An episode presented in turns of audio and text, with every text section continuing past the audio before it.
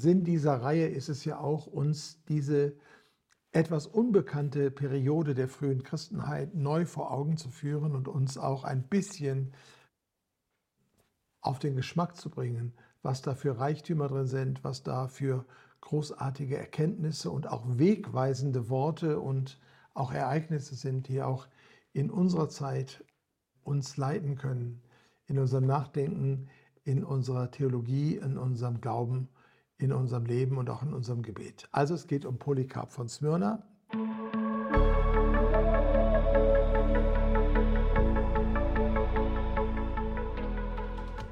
Herzlich willkommen zu einem neuen Vortrag in der Serie Fenster in die frühe Kirche. Heute möchte ich euch einen ganz besonderen Freund von mir vorstellen, einen Leiter der frühen Christenheit, äh, ein Mann, der unglaublich große Bedeutung hat, auch für mich persönlich, und der aber relativ unbekannt ist. Sein Name Polycarp. Das heißt, der Fruchtbare, der, der viel Frucht bringt. Er war Leiter der Gemeinde in Smyrna, das ist das heutige Izmir in der westlichen Türkei, damals natürlich Teil des Römischen Reiches in der Provinz Asia, nicht weit von Ephesus. Und er gehört zu der Generation, die noch die letzten Apostel persönlich kennengelernt haben. Er ist im Jahre 69 nach Christus geboren, also 39 Jahre nach Tod und Auferstehung Jesu. Und er hat in seiner Jugend offenbar noch den Apostel Johannes in Ephesus kennengelernt. Und Irenäus, eine Generation weiter wiederum, der wiederum in seiner Jugend äh, Polycarp kennengelernt hat, als der schon alt war und von ihm gelernt hat, zu seinen Füßen gesessen hat, schreibt, dass Johannes der Apostel Polycarp von Smyrna als Bischof in Smyrna ähm, geweiht, ein beauftragt, ordiniert hat. Also wir sind hier mit diesem Mann, dem Polycarp, in einer Generation direkt nach der apostolischen Generation. Und äh, mich wundert es, dass wir so wenig im Westen von ihm wissen. Ich jedenfalls habe im äh, Theologiestudium, glaube ich, wenn dann nur einmal ganz am Rande was von Polycarp gehört. Aber Sinn dieser Reihe ist es ja auch, uns diese etwas unbekannte Periode der frühen Christenheit neu vor Augen zu führen und uns auch ein bisschen auf den Geschmack zu bringen, was da für Reichtümer drin sind, was da für großartige Erkenntnisse und auch wegweisende Worte und auch Ereignisse sind, die auch in unserer Zeit uns leiten können, in unserem Nachdenken, in unserer Theologie, in unserem Glauben, in unserem Leben und auch in unserem Gebet. Also es geht um Polycarp von Smyrna. Er wurde geboren, ich sagte es schon, im Jahr 69 nach Christus. Er starb, nachdem, wie wir heute ihn datieren, im Jahre 155, vielleicht auch 156 nach Christus, hat also ein langes Leben gehabt, 86 Jahre, so sagt er es auch. Und er ist ein Leiter der Gemeinden gewesen, also wenn er schon äh, noch von äh, dem Apostel Johannes eingesetzt wurde, in der Zeit von Kaiser Trajan äh, nach 98 nach Christus, ist er also damals noch ein junger Mann gewesen, Anfang 30 und hat bis ins hohe Alter die Gemeinde in Smyrna geleitet und hat auch eine überregionale Bedeutung gewonnen. Da steige ich jetzt gerade mal ein. Ähm, und zwar ist er kurz noch vor seinem Tod, seinem Märtyrertod, auf den wir noch zu sprechen kommen, nach Rom gereist. Das heißt, er hat sich in ein Schiff gesetzt, vielleicht ist er auch oben den Landweg gefahren, er musste ein bisschen Schiff musste auf jeden Fall über den Bosporus rüber. Wir wissen nicht genau, wie er gereist ist, aber er ist nach Rom gefahren und hat den dortigen Bischof von Rom, den Leiter Anicetus zu seiner Zeit getroffen und hat mit ihm ein wichtiges Thema besprochen, das für die ähm, Einheit der gesamten damaligen, äh, immer weiter wachsenden christlichen Kirche von Bedeutung war. Und zwar die Frage, wann man das Osterfest feiern soll. Und da gab es einen Unterschied zwischen den Gemeinden im Westen und teilweise auch an anderen Stellen im äh, Reich, auch in Alexandrien und so, und äh, den Gemeinden in äh, Kleinasien, also in der heutigen Türkei. Und zwar, wie man das Osterfest berechnet. Jetzt kann man sagen, na ja, das ist nicht so ein großes Thema. Vielleicht weiß auch der eine oder die andere, dass es auch heute noch eine, einen Unterschied äh, teilweise gibt zwischen den östlichen und den westlichen Kirchen in der Datierung des Osterfestes. Manchmal fällt es auf den gleichen Sonntag, aber oft auch nicht. Ähm, und das hängt damit zusammen, und die, die Wurzel ist in dieser Zeit, dass die Gemeinden in Kleinasien, für die Polycarp jetzt als Bischof von Smyrna ein Repräsentant war, ein führender Repräsentant, so glaube ich, ähm, dass sie sich an den jüdischen Brauch anlehnten und dass sie sozusagen das Osterfest immer feierten, so wie auch das Passafest fiel, während die ähm, westlichen Kirchen sich an dann nach dem ersten Vollmond auf den nächsten Sonntag sozusagen immer das Osterfest äh, festgelegt haben. Jetzt kann man sagen, ist das denn so ein wichtiges Thema? Offensichtlich war es den frühen christlichen Gemeinden wichtig, dass sie nicht nur im Glauben eine Einheit hatten, sondern auch in dem Ausdruck ihres Glaubens. Also in der Frage, ähm, wie, wie feiern wir, wann feiern wir, wie, ähm, wie gestalten wir unsere Gottesdienste, dass es dort sozusagen eine Wiedererkennbarkeit gibt.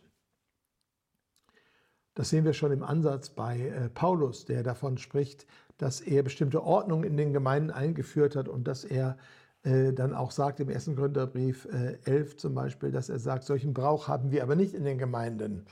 Das heißt also, es gab bestimmte Bräuche, es gab nicht nur die Weitergabe des Inhaltes unseres Glaubens von Jesus als dem äh, menschgewordenen Gott und als äh, dem Lehrer und dem Messias und als äh, dem am Kreuz gestorbenen und auferstandenen und wiederkommenden Herrn, sondern es gab auch bestimmte äh, Bräuche, Regeln, Ausdrucksformen des Glaubens, wo auch Paulus schon es wichtig war, dass sie doch in den Gemeinden, die er gegründet hat, ähnlich oder gleich ähm, durchgeführt wurden. Und so war es wohl auch hier. So, und jetzt ist die Frage natürlich, wer gewinnt? Gewinnt die Westkirche? Gewinnt Anicetus von Rom? Oder gewinnt die Ostkirche? Und gewinnt Polycarp von Smyrna? Dass man versucht hat, eine Einigung zu finden, ist schon etwas Gutes. Dass Polycarp sich im hohen Alter, er war schon über 80, auf den Weg gemacht hat nach Rom, ist auch sehr zu loben. Aber was dann in Rom passiert, das ist sehr interessant.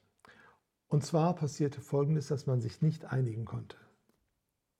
Und dass man dann aber gesagt hat, wir bleiben geschwisterlich doch beieinander auch wenn wir in dieser für uns doch wichtigen Frage unterschiedlicher Tradition sind. Und beide haben sich auf die apostolische Zeit bezogen. Und Polycarp sagt, so habe ich es von Johannes empfangen und die Römer sagten, so haben wir es von unseren Gründern, von Paulus und von Petrus und so weiter empfangen. Und offensichtlich gab es da unterschiedliche äh, apostolische Traditionen über das Osterdatum, nicht über zentrale Inhalte des Glaubens, ob Jesus Gottes Sohn ist, da war man sich einig, aber beide haben sich verpflichtet gefühlt dem, was sie als Tradition, als Überlieferung aufgenommen haben. Und man hat einfach gesagt, dann macht es jeder nach seiner, nach seiner Tradition und wir sind dennoch beieinander als Geschwister. Und das hat sich so ausgedrückt, dass der Anicetus dem Polycarp den Vorsitz beim Abendmahl, bei der Mahlfeier, der feierlichen Mahlfeier, dem Höhepunkt des Gottesdienstes, äh, eingeräumt hat und damit ähm, deutlich gemacht hat, wir haben diese Gemeinschaft, wir haben diese Kommunion, Kommunion heißt ja Gemeinschaft, wir haben diese Koinonia, das ist das griechische entsprechende Wort, und wir sind verbunden in, in der Mahlfeier, wir sind verbunden im Glauben an Jesus Christus und wir bleiben aber dennoch ähm, auch in der Sache hier vielleicht unterschiedlicher Meinung, aber wir sind eins im Glauben. Ich finde das ein sehr gutes ähm, Modell. Vor allen Dingen zeigt es, dass damals noch nicht die Auffassung herrschte, dass die römische Kirche bestimmen konnte für die ganze Welt, wie die Dinge zu laufen hatten. Also das Primat des Bischofs von Rom, äh, in diesem Fall Anicetus, war damals äh, noch nicht so erhoben und er selbst hat es auch nicht erhoben, sondern er hat Polycarp als Repräsentant der asiatischen, kleinasiatischen, also sprich Türkei-Gegend, äh, Gemeinden und äh, der, der Ägäis, also diesem griechischen Raum, den als gleichwertig und ebenbürtig empfunden. Also wir können hier einfach durch dieses Fenster in die Frühkirche auch schon etwas merken, dass die Entwicklung des Primatsanspruchs des römischen Bischofs, das bis hin zu dem, was wir Papsttum nennen, damals noch nicht äh, durchgesetzt war und auch noch nicht im Ansatz da war. Oder in Ansätzen vielleicht da war, aber äh, jedenfalls äh, nicht dort äh, erhoben wurde. Ja, was können wir sonst über Polycarp sagen? Ich werde nachher noch etwas aus seinen Schriften zitieren, da wahrscheinlich in dem zweiten Vortrag, der hier über Polycarp geht.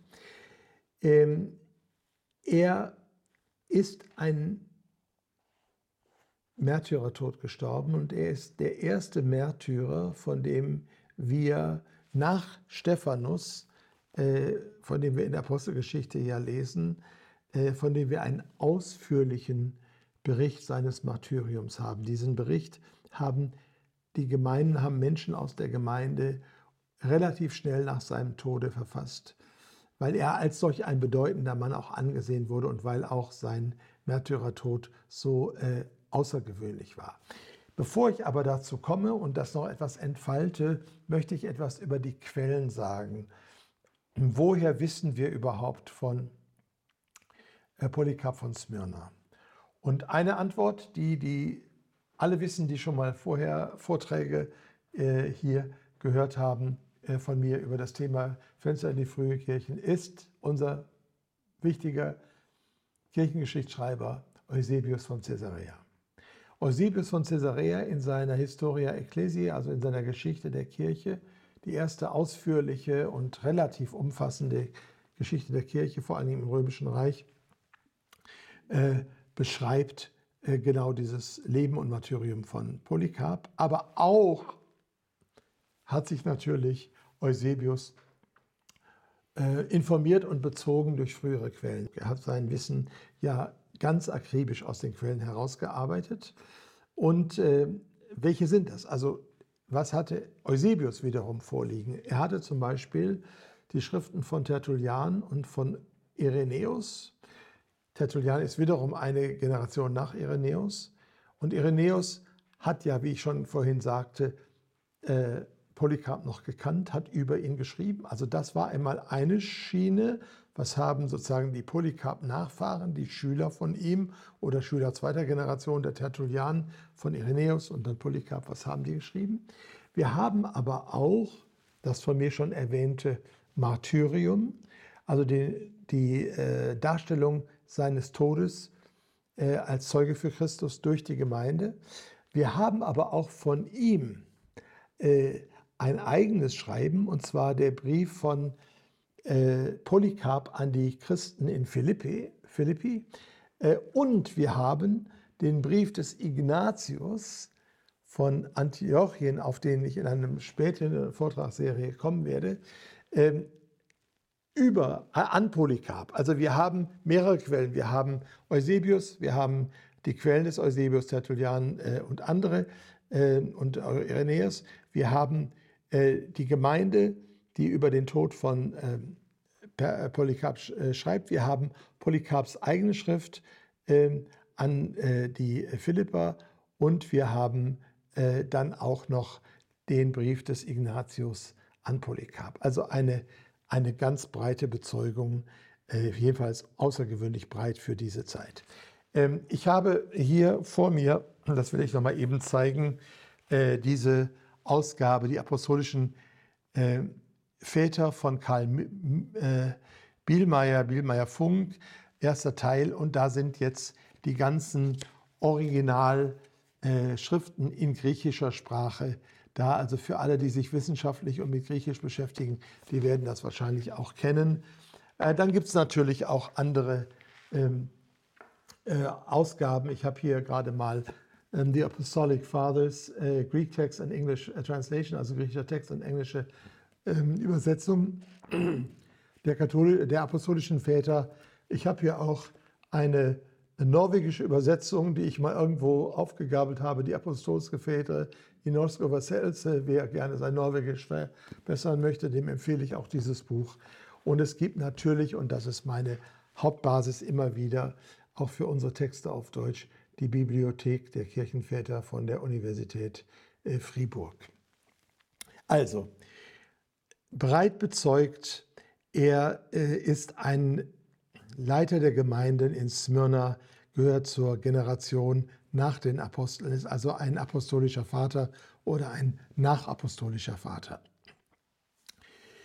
Jetzt noch zu seinem Tod. Also wir wissen über seine, bis, seine Arbeit als Bischof nicht so viel. Ich habe vielleicht am Ende als kleine Schmankerl noch eine Theorie von mir, die ist aber wirklich nur von mir. Ich habe sie noch nirgendwo gelesen. Ähm, vielleicht auch ganz wild, vielleicht auch völlig falsch, vielleicht aber auch stimm, äh, stimm, stimmig. Das gebe ich dann so gegen Ende. Aber wir wissen über sein Leben nicht so viel. Wir wissen, wie gesagt, diese Daten, die schon genannt sind, Einsetzung durch Johannes, äh, viele Jahre Bischof. Wir wissen, das sind bewegte Jahre. Viele römische Kaiser kamen und gingen. Es gab Verfolgung, es gab immer wieder Friedenszeiten. Es gab dann äh, das Wachstum der Gemeinden. Es gab aber auch die ähm, Auseinandersetzungen mit äh, den äh, ersten großen Heretikern.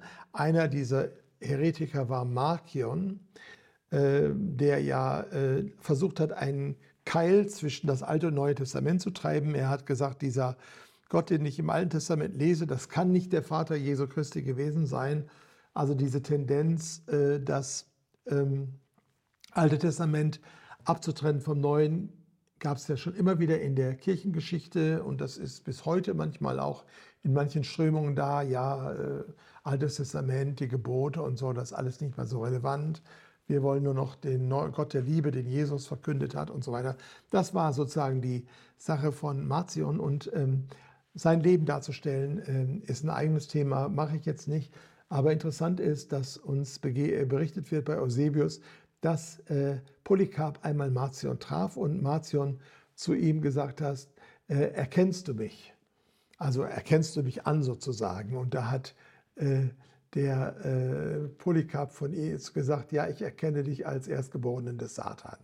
Also da hat er auch äh, klare Worte gefunden und hat gesagt, mit dir und mit deiner Ehrlehre, auch mit der Entgeschichtlichung äh, des Neuen Testamentes und was alles Marcion da versucht hat ähm, in seiner neuen äh, Theorie, das, äh, davon hat sich Polycarp ähm, getrennt und total abgegrenzt, weil er natürlich seine Hauptaufgabe darin sah, durch die Wirren seiner Zeit hindurch die apostolische Lehre, das also, was er empfangen hat von den Aposteln von Johannes und von den anderen, ähm, in die nächste Generation und in die Zukunft der christlichen Kirche hineinzutragen. Deswegen ist er als ein, nicht als ein originaler Denker, der neue Theorien entworfen hat und der vielleicht auch nochmal eine ganz bestimmte ähm, einen Twist äh, an die christliche Lehre hineingab und sagt das und das, sondern hat er sich wirklich äh, äh, verstanden als ein Bewahrer und ein Weitergeben und ein, ein, einer, der sozusagen lehrt und lehrt und lehrt und der steht über Jahre und über Jahrzehnte ähm, hindurch für den wahren Glauben und dafür äh, sozusagen eine Säule bildet, eine, eine, eine Brücke bildet durch die Zeiten hindurch. Als solcher ist er wirklich zu äh, anzuerkennen und zu loben. Er wird auch als, äh, als Heiliger anerkannt, im Grunde durch alle Kirchentraditionen hindurch, die orientalischen Kirchen, die orthodoxen Kirchen, die Katholiken, die Anglikaner bis hin zu den lutherischen Kirchen ist er äh, sogar äh, andere erkennen ihn an als einen ganz großen, äh, ein großes Beispiel äh, von Jesus Nachfolge in seiner Zeit. Was dann aber ganz wichtig ist, ist natürlich sein Martyrium. Und äh, von seinem Martyrium möchte ich jetzt äh, etwas berichten. Ähm, er ist nach Aussage ähm, der, äh, seines, äh, des, derer, die das Martyrium aufgeschrieben haben, auch nach Eusebius, an einem sogenannten großen Sabbat gestorben. Jetzt gibt es natürlich die Frage, was ist dieser große Sabbat? Also wir wissen, Sabbat, das ist der, ähm, ähm, ist der, äh, siebte Tag der Woche, der äh, letzte Tag und dann kommt der Sonntag, der der erste Tag der Woche ist. Ähm, und ähm, manche Sabbate werden als große Sabbate bezeichnet, wenn sie mit einem wichtigen Fest zusammenfielen. Die Frage ist, welches, äh, Fest und wer sich jetzt vertiefen will, kann da auch sogar die Wikipedia-Artikel lesen oder überhaupt sich auch äh, sonst schlau machen. Ich will das deswegen nicht im Einzelnen darstellen. Ähm, es gibt im Grunde zwei Möglichkeiten. Ist das ein Sabbat in der Osterzeit oder ist ein, ein Sabbat früher? Und äh, wovon man ausgehen kann, ist es, dass es wohl in ein Sabbat, ein großer Sabbat in Verbindung mit dem Purim-Fest ist. Das ist aufgrund der, ähm, der anderen Datierung, die wir auch finden, ähm, das Wahrscheinlichere, weil sein Martyrium äh, fand zur Zeit der Saturnalien statt und das waren Frühjahrsfeste und Frühjahrs auch Wettkämpfe, die äh, damals äh, an vielen Stellen im Reich gemacht wurden, aber auch in Smyrna. Und dann wird gesagt, dass die Saturnalien schon abge, äh, abgeschlossen waren. Und ähm, manche haben nämlich bei seinem Martyrium danach geschrien, dass jetzt die wilden Tiere auf Polycarp gehetzt werden sollen. Und dann wurde aber gesagt, das geht aber nicht, weil die Saturnalien sind schon abgeschlossen und das heißt, die Zeit der äh, Tierkämpfe und der Wettkämpfe mit den Tieren ist vorbei und wir dürfen das nicht mehr tun. Da gab es ganz klare religiöse und rechtliche Regeln bei den Römern und äh, überhaupt in diesem ganzen Kontext. Und, aber deswegen wurde er dann auch äh, verbrannt, komme ich gleich noch zu. Also das hilft uns bei der Datierung und so können wir davon ausgehen, dass wir wahrscheinlich uns äh, äh, im Frühjahr äh, 1000, 155 äh, wahrscheinlich Ende Februar befinden. Und äh, zu diesem Zeitpunkt lebte er schon 86 Jahre äh, und das möchte ich jetzt ein bisschen darstellen. Ähm, also im Martyrium des Polycarp, äh, äh, das schreibt die Gemeinde in Smyrna an die Gemeinde in Philomelium, eine andere Stadt dort in, in der westlichen Türkei. Und dieses Martyrium ist sehr, sehr oft kopiert worden, abgeschrieben worden, weil das für viele Kirchen äh, ein wichtiger Text war, den Sie auch gelesen haben. Ähm, also wie können wir uns das jetzt vorstellen? Also, worum ging es bei dem Martyrium? Ähm, warum sind frühe Christen äh, ins Martyrium gegangen? Es war ein grundsätzlicher Konflikt zwischen Staat und äh, christlicher Kirche.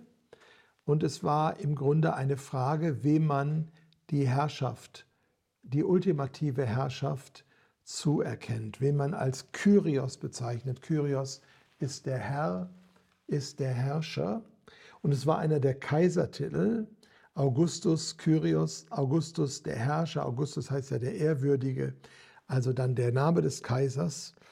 Und immer mehr wurde im Römischen Reich, und das verstärkte sich im zweiten Jahrhundert und noch im dritten Jahrhundert ver verlangt, auch um die Einheit des Reiches zu stärken, dass alle dem Genius des Kaisers, also sprich sozusagen dem, dem göttlichen Funken in ihm, äh, ein Weihrauchopfer äh, brachten und ihn damit als göttlich anerkannten. Und äh, je mehr die Kaiser sich selbst erhöhten, umso größer wurde der Druck, dass alle, äh, auch die, die ja Christen waren, ähm, jetzt sozusagen an dieser Zeremonie der, ähm, äh, der, der Ehrerbietung gegenüber dem Kaiser teilnahmen.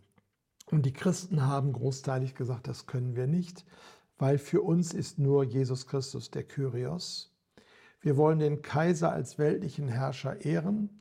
Wir beten für ihn, weil wir sind auch äh, beauftragt von den Aposteln, dass wir für alle weltlichen Obrigkeiten beten sollen äh, Fürbitte tun, aber diese Ehrerbietung, diese, diese, dieses sozusagen, diese Anerkennung der Göttlichkeit, diese Anerkennung der absoluten Herrschaft, des absoluten Anspruches, das steht nur Jesus Christus zu. Und da war es eben auch so, äh, dass äh, an dieser Stelle äh, Polycarp sich nicht in der Lage sah, das zu tun.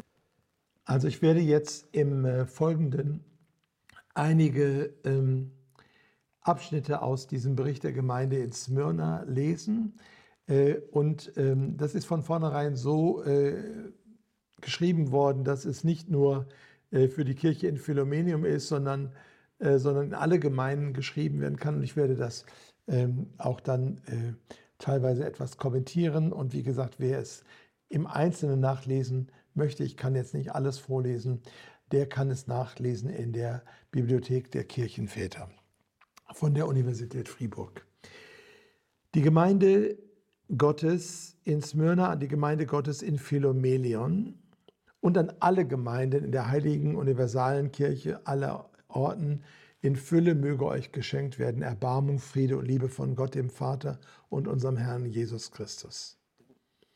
Wir haben diesen Brief an euch geschrieben, um zu berichten von denen, die Zeugnis ablegten, also die Zeugen waren, vor allem von dem seligen Polycarp, der mit seinem Blutzeugnis der Verfolgung sozusagen das Siegel aufgesetzt und ihr ein Ende bereitet hat. Also er war, da waren einige, die verfolgt wurden, er war der Letzte. Fast alle Ereignisse, die unmittelbar zum Martyrium führten, sind geschehen, weil der Herr uns so noch einmal den Verlauf seines eigenen im Evangelium erzählten Martyriums vorführen wollte. Polycarp wartete nämlich ruhig ab, bis man ihn verhaftete, so wie es der Herr auch getan hat, damit für uns seine Nachahmung leichter würde. Wir sollen ja nicht nur an uns denken, sondern auch an Nutzen des Nächsten. Philippa 2, Vers 4. Denn es zeugt von echter und starker Liebe, wenn man nicht nur die eigene Seele retten will, sondern auch die Seelen aller Brüder.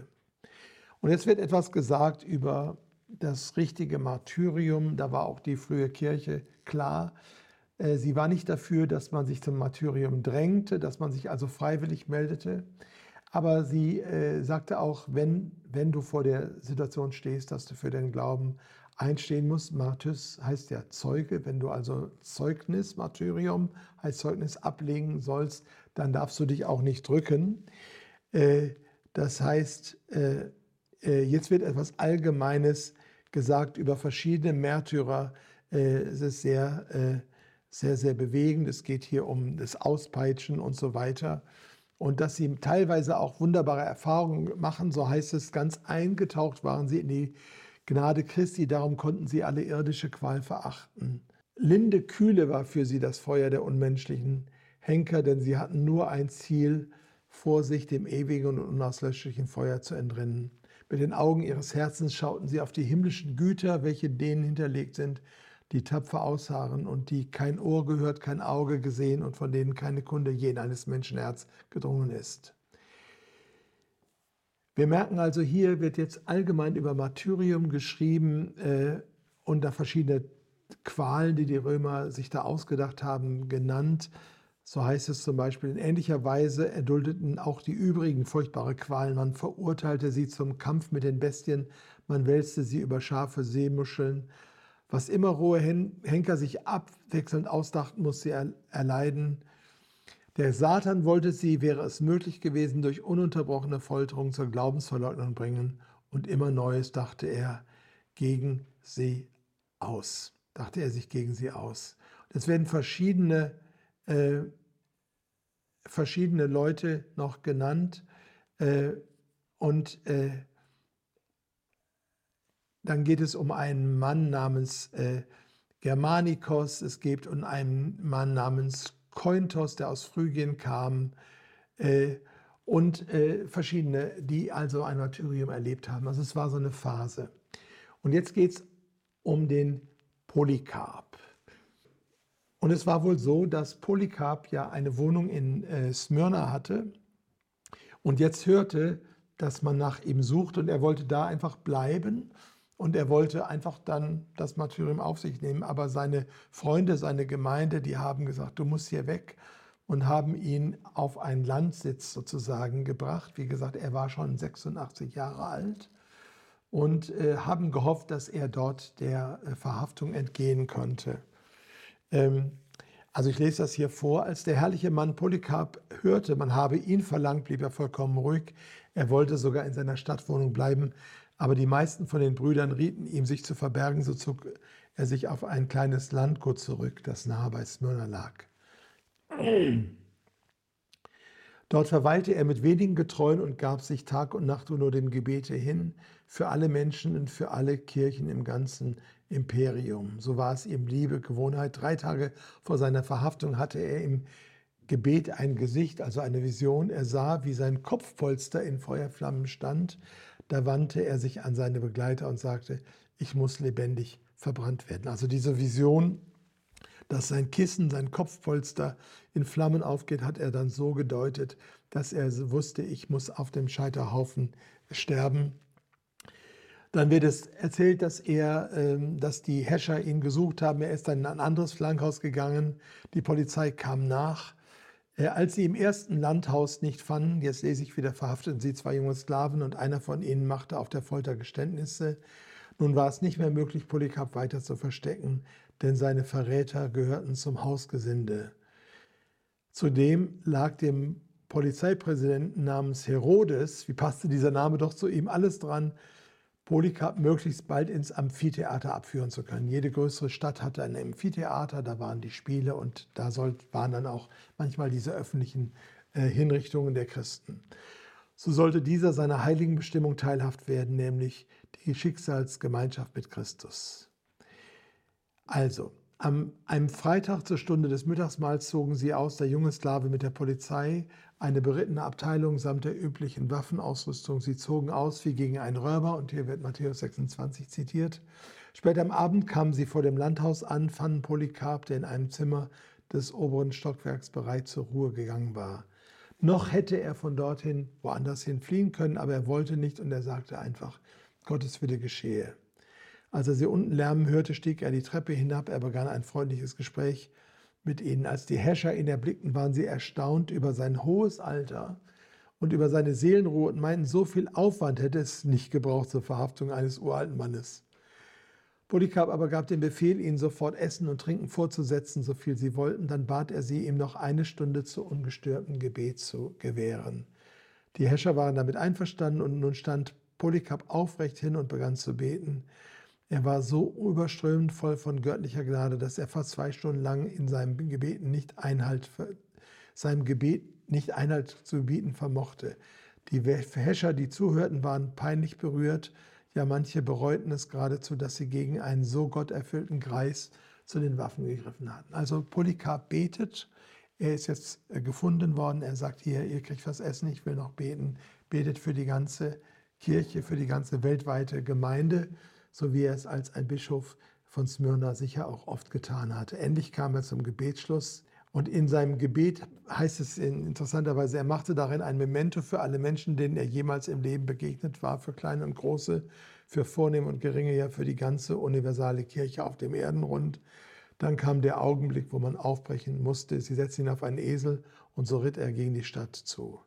Es war aber an einem Sabbat. Also wir haben jetzt schon Freitagabend, Samstagabend, also Freitagabend zum Samstag hin wird ja schon Sabbat.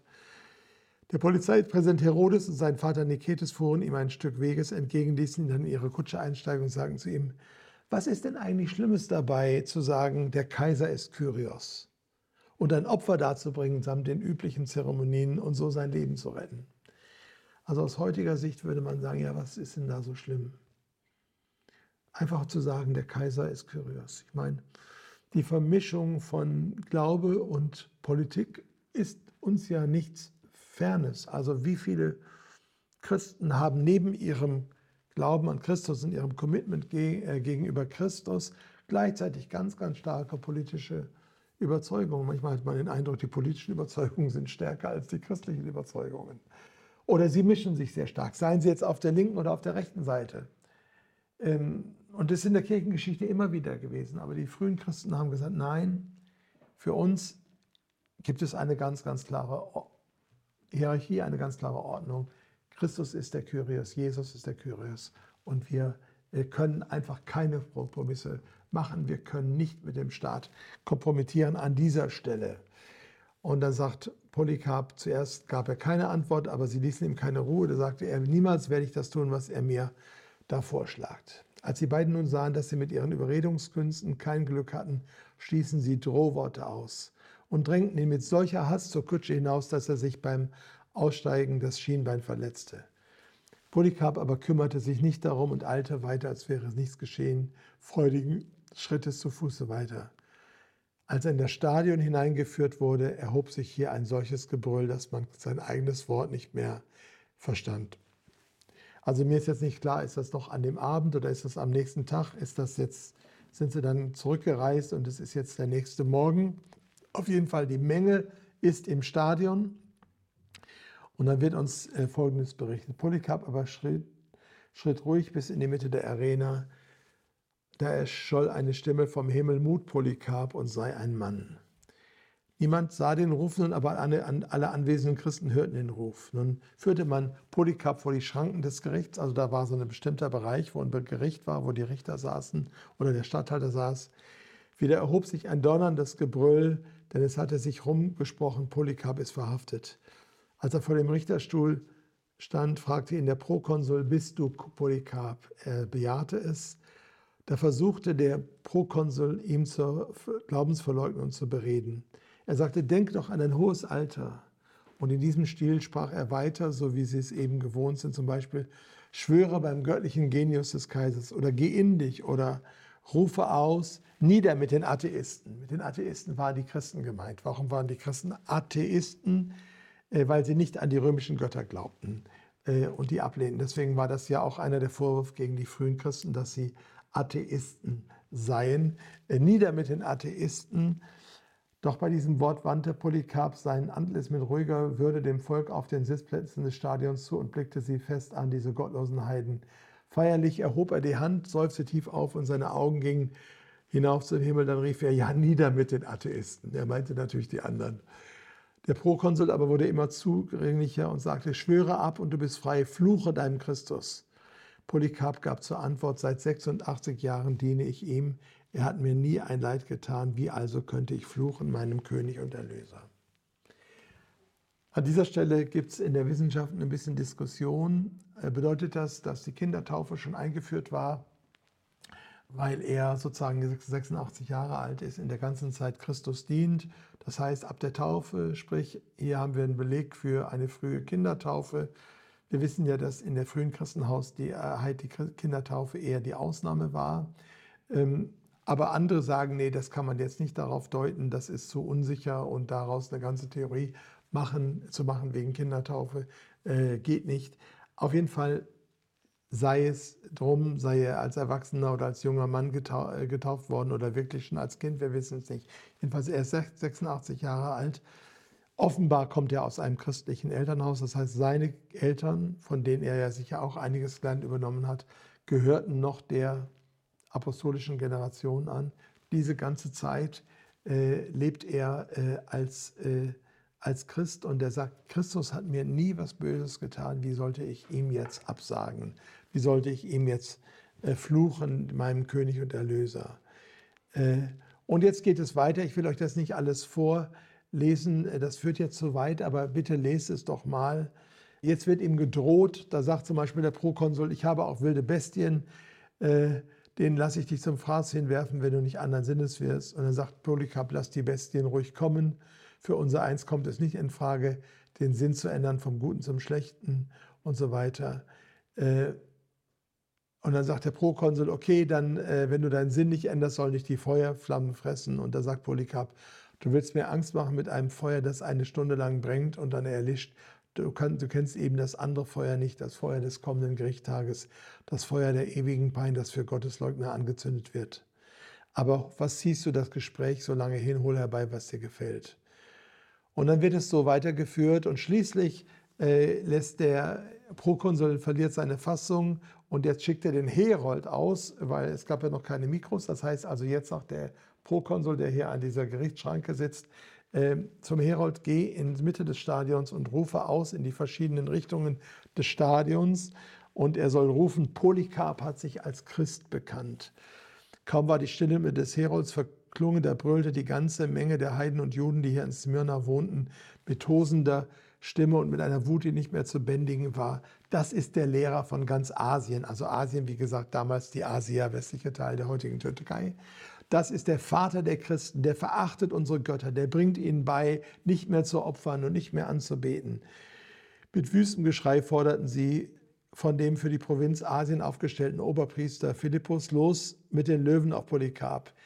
Dieser aber erklärte, das sei ihm nicht mehr gestattet, denn die Tierhetzen seien bereits programmmäßig abgelaufen. Wie gesagt, das habe ich ja vorhin schon erwähnt. Und dann riefen sie, lebendig verbrennen soll man den Polycarp. Und dann äh, wird das berichtet, dann heißt es, es spielte sich alles rascher ab, als es erzählt werden kann. Auf einmal war der Pöbel zur Hand, trug aus Werkstätten und Badestuben Holz und Reisig zusammen. Die Juden halfen dabei mit, äh, der bei, äh, eifrig mit. Also man muss sich klar machen, ähm, ähm, und das darf man jetzt bitte nicht falsch verstehen, ich bin äh, persönlich ähm, äh, ganz, äh, ganz auf der Seite auch ähm, äh, des jüdischen Volkes auch in den äh, Verfolgungen, die jetzt oder den Problemen, die jetzt sind. Und äh, finde, wir haben als Christen eine furchtbare Geschichte auch und haben uns teilweise da auch sehr versündigt gegen, gegen die Juden. Also bitte. Aber es ist eine andere Seite, dass in der, in der Zeit der ersten Jahrhunderte eben auch es jüdisch angeschiftete Verfolgung gegen Christen gab. Beides ist furchtbar, beides ist falsch. Ähm, und äh, das ist das, was hier äh, berichtet wird. Auf jeden Fall, es gibt äh, jetzt hier also einen Volksaufruhr gegen den Polycarp. Ähm, und Polycarp, als der Scheiterhaufen steht, ich lese jetzt weiter, jetzt legte Polycarp seine Kleider ab, er löste seinen Gürtel. Dann versuchte er auch seine Schuhe auszuziehen. Früher hätte er das nicht selbst zu tun brauchen, denn stets beeilte sich einer aus den Gläubigen, ihm diesen Dienst zu erweisen in der Hoffnung dabei vielleicht in Berührung mit seinem Leib zu kommen, denn schon vor seinem Martyrium stand er wegen seines heiligen Lebens bei allen in höchster Verehrung. Also als alter Mann hat er es teilweise gar nicht mehr geschafft, seine Schuhe auszuziehen. Die Leute kamen und haben sie ihm, ihm geholfen. Also das ist sozusagen jetzt die Situation natürlich nicht. Jetzt ist er hier vor dem Scheiterhaufen. Die schichteten das äh, Brennmaterial auf und dann äh, sagt Polycarp folgendes, lasst mich, wie ich bin, ich meine, Gott, der mir Kraft gab, die Verurteilung zum Feuertod geduldig anzunehmen, wird mir auch die Kraft geben, ohne eure festen Nägel, weil die wollten ihn annageln, am Pfahl unbeweglich auszuharren auf dem Scheiterhaufen. Man nagelte ihn also nicht an, sondern band nur seine Arme. Dann stand er nun, die Hände auf den Rücken gefesselt, wie ein erlesener Widder, ausgesucht aus der großen Herde zur Opfergabe, zugerüstet zum tadellosen Brandopfer für Gott. Also es ist schon bewegend und man merkt natürlich auch, die Gemeinde, die das jetzt schreibt, für die anderen, die verehren den Polycarp sehr.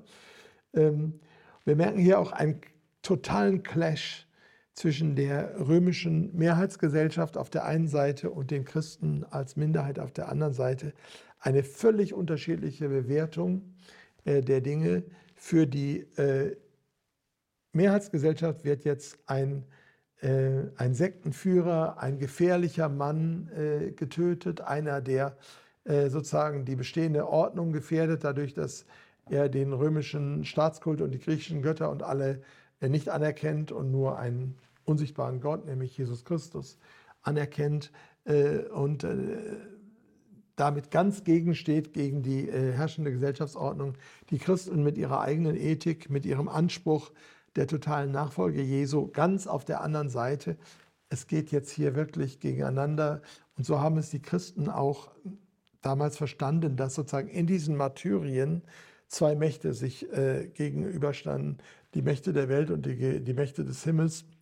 Und dass sozusagen der Teufel ist, der die, der die Massen antreibt, äh, die, äh, äh das Martyrium zu fordern und die Verfolgung zu machen und dass es auf der anderen Seite Gott ist, der hilft, dass äh, die Märtyrer durchhalten können und ihm so die Ehre geben können. Ähm, jetzt wird noch ein Gebet äh, äh, aufgeschrieben, äh, was er gebetet hat. Ich weiß nicht, wie Sie das so genau wissen konnten, aber ich äh, lese es mal vor. Gott, Herr, Allherrscher, Vater deines geliebten und gelobten Knechtes Jesu Christi, durch den wir Kenntnis von dir erhalten haben, du Gott der Engel und Kräfte der ganzen und der ganzen Schöpfung und des ganzen Geschlechts der Gerechten, die vor dir leben. Ich preise dich, dass du mich in diesem, an diesem Tag und in dieser Stunde gewürdigt hast, in der Zahl der Märtyrer Anteil zu haben an dem Kelche deines Christus, zur Auferstehung mit Seele und Leib, in der Unvergänglichkeit des Heiligen Geistes. Möge ich doch heute aufgenommen werden als ein reiches, wohlgefälliges Opfer, wie du es so vorbereitet und offenbart und nun erfüllt hast. Du trugloser, wahrhaftiger Gott. Darum lobe ich dich für alles, dich preise ich, dich rühme ich durch den ewigen und himmlischen hohen Priester Jesus Christus, deinen geliebten Knecht, durch den dir mit ihm und dem Heiligen Geiste die Ehre ist, wie jetzt so für die kommenden Weltzeiten. Amen. Also, wir sehen hier auch in der, im Gebet eine voll entwickelte trinitarische Theologie. Wir sehen Jesus als ewigen hohen Priester. Wir sehen Jesus als der, der Gott offenbart. Also auch diese häufig zu hörende Dinge, dass Christus erst durch Konzilien im dritten, vierten oder was auch immer Jahrhundert äh, sozusagen an die Seite Gottes gestellt worden ist, ist einfach nicht zu halten angesichts des Zeugnisses der frühen Christen. Es ist schade, wenn das immer wieder äh, so behauptet wird, manchmal auch von Theologen, die es eigentlich besser wissen können. Aber hier hören wir, wie er Christus lobt. Und jetzt wird das Martyrium äh, noch beschrieben. Ich äh, ähm, erspare euch das jetzt, das alles äh, euch jetzt hier anzuhören. Wie gesagt, ich empfehle die Lektüre. Ähm, er wird jetzt verbrannt äh, und aber irgendwie funktioniert das auch nicht. Das Feuer wird immer wieder vom Wind weggeweht, die Flammen können ihn nicht so ganz erreichen und äh, dann wird äh, gesagt, dass ein Henker ihn äh, vor ihn hintreten soll und ihm mit dem Dolch in die Brust stoßen soll. Das wird auch getan und er stirbt dann daran. Äh, und dann schreibt die, äh, die Gemeinde nach dem Tod, der herrliche Polycarp ist einer aus der Zahl dieser Auserwählten geworden. An ihm besaßen wir einen Lehrer, der noch in unseren heutigen Zeiten den Aposteln gleich und prophetischen Geistes voll war. Er war unser Bischof, der Hirte der universellen Kirche in Smyrna. Jegliches Wort, das aus seinem Munde hervorging, hat sich erfüllt und wird sich getreulich erfüllen. Also wir ähm, hören hier die Stimme der frühen Christen. Wir sind in der Mitte des äh, zweiten Jahrhunderts, 155 nach Christus. Ähm, wir sind also damit etwa 130, 125 Jahre nach Christus. Christliche Kirche ist gewachsen, es ist immer noch eine absolute Minderheit. Es gibt immer wieder Verfolgungen und dennoch gibt es diesen unerschütterlichen Glauben. Es wird dann noch berichtet, dass ähm, die, ähm, äh, dass gesagt wurde dem Prokonsul, er soll bitte dafür sorgen, dass der Polycarp verbrannt wird, damit nicht die Christen irgendwie auf die Idee kommen, so wie bei Jesus dann den irgendwie zu behaupten, dass der wieder auferstanden ist, weil die den offenbar auch so verehrt haben. Polycarp wird dann, der Leichnam wird verbrannt und als das alles vorbei ist, kommen die Christen und sammeln seine Gebeine ein. Und hier ist sozusagen das erste Mal äh, in der Kirchengeschichte, dass wir so etwas äh, wie einen Ansatz einer Reliquienverehrung haben. Ähm, damals noch gar nicht in der Weise, wie es dann später war, sondern sozusagen einfach nur, um ihm jetzt auch ein würdiges Begräbnis zu geben. Und äh, sie nehmen die Gebeine und da heißt es, so konnten wir wenigstens seine Gebeine sammeln, die uns mehr wert sind als edles Gestein und köstlicher als pures Gold. An einem würdigen Ort haben wir sie beigesetzt. Dort wollen wir, wenn es möglich ist, Gott gebe es, uns in Jubel und Freude versammeln und den Jahrestag seines Martyriums, seinen Geburtstag für den Himmel zu feiern, zum Gedächtnis aller, die vor uns und den Kampf bestanden und zugleich als Einübung und Vorbereitung für alle, die in, in Zukunft kämpfen werden. Also wir merken hier, das ist unmittelbar danach geschrieben. Es ist noch kein Jahrestag. Die sagen nicht, wir versammeln uns da, sondern wir wollen das in Zukunft tun. Ähm, sie wollen auch nicht die Reliquien verehren, sie wollen nicht die Knochen von äh, Polycarp äh, anrühren, um dort heilende Kräfte zu erfahren, sondern sie wollen einfach das als eine Art Erinnerung und einen Ansporn für sich selbst, wenn sie in eine ähnliche Situation kommen sollten, dass sie dann zum Martyrium gerufen sind, dass sie auch die Kraft haben, dass sie sich sozusagen darauf einüben. Und es ist noch eine interessante Sache ein bisschen davor im 17. Abschnitt, das sind ja, ist ja immer so in Abschnitten auch dieses Martyriums, da äh, schreiben sie, dass die Heiden der dass der eine völlig falsche Vorstellung hat. Und so eine ganz interessante Nebenbemerkung. Da heißt es, der Teufel äh, setzte es darauf, hat es darauf abgesehen, dass der Leib des Polycarp noch vernichtet wird. Er flüsterte dem Niketes, also dem Vater des Herodes, die beiden haben ihn gefangen genommen oder ihn in der Kutsche gehabt und er ist Bruder unserer Schwester Alke. Also sprich in diese Familie von Herodes und Niketes, die dort leitend sind und das Martyrium voraussetzen, ist, deren Schwester ist Christin. Ja? Die Schwester Alke, der Bruder der Herodes ist der Bruder unserer Schwester Alke. Er möge dem Prokonsul beibringen, uns ja nicht den Leichnam herauszugeben. Sie könnten sonst, das war seine Begründung, ihren gekreuzigten, also Jesus verlassen und den Polycarp anbeten. Diese seltsame Meinung ist natürlich total falsch, schreiben sie dann. Diese Toren können es eben nicht begreifen, dass wir es niemals fertig brächten, Christus zu verlassen. Denn er allein ist gestorben für das Heil der ganzen erlösten Welt. Er der Sündlose für uns Sünder. Sie begreifen nicht, dass wir niemals einem anderen Ehren, Menschen göttliche Ehren erweisen. Ihn beten wir an, weil er der Sohn Gottes ist. Den Blutzeugen aber schenken wir mit Recht unsere Liebe, denn sie sind Schüler und Nachfolger des Herrn und ihm sind sie unwandelbar treu gewesen, ihrem König und Meister. Gebe Gott, dass auch wir Weggenossen und Mitschüler der Märtyrer werden. Also Sie sagen, es ist absurd, wenn die meinen, dass wir den Polycarp jetzt anbeten oder seine Gebeine anbeten oder dass er jetzt Jesus ersetzt für uns. Natürlich ist er nur ein Zeuge, wie auch wir, aber ein großartiger Zeuge und ein Vorbild für uns. Aber wir wissen, nur Jesus ist der Erlöser, nur Jesus ist der Ewige, der für unsere Schuld gekommen ist. So, ich komme jetzt zum Ende dieses Briefes der Gemeinde an die anderen Gemeinden, vor allen Dingen an Philomelion. Und da schreibt es, schreiben sie, ihr hattet uns gebeten, euch die Ereignisse recht ausführlich zu erzählen. Leider konnten wir in dem vorliegenden Brief nur eben die Hauptsachen berichten und übersenden ihn hiermit durch unseren Bruder Markion oder Markianus ist eine andere Version. Es ist nicht der Markion, von dem ich vorhin sprach, nicht dieser Irrlehrer, aber Mensch gleichen Namens. Wenn ihr den Brief gelesen habt, dann sendet ihn bitte den Brüdern in der Umgebung, damit auch sie den Herrn lobpreisen können, der einige aus der Schar seiner Getreuen zu einer solchen Ehre auserkoren hat. Ihm aber, der uns alle in seiner gnadenschenkenden Güte heimholen kann in sein ewiges Königreich.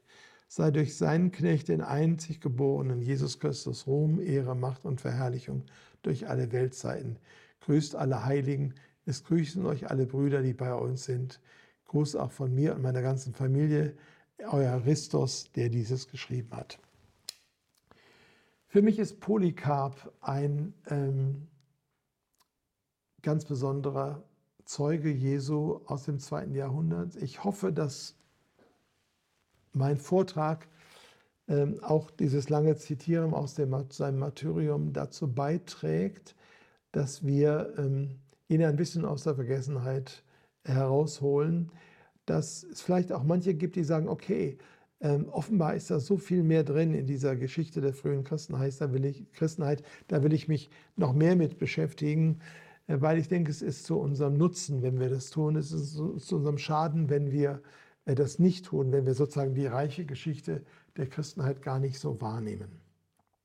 Soweit dieser Vortrag ähm, zu Polycarp von Smyrna. Ich hoffe, er hat euch gefallen. Äh, wenn ja, dann empfehlt ihn doch weiter. Empfehlt auch unseren Kanal Glauben, Denken, Podcast und YouTube äh, weiter. Auch in euren Gemeinden, in euren äh, ja, Bezügen, wo immer ihr seid, auch in Religionsunterricht oder wo auch immer, wo ihr denkt, da sind Menschen, denen das äh, helfen könnte. Äh, abonniert unseren Kanal, wenn ihr es nicht schon getan habt. Und äh, danke für die Aufmerksamkeit und alles Gute. Und bis zum nächsten Mal, wenn es heißt Glauben, Denken, Fenster in die frühe Kirche.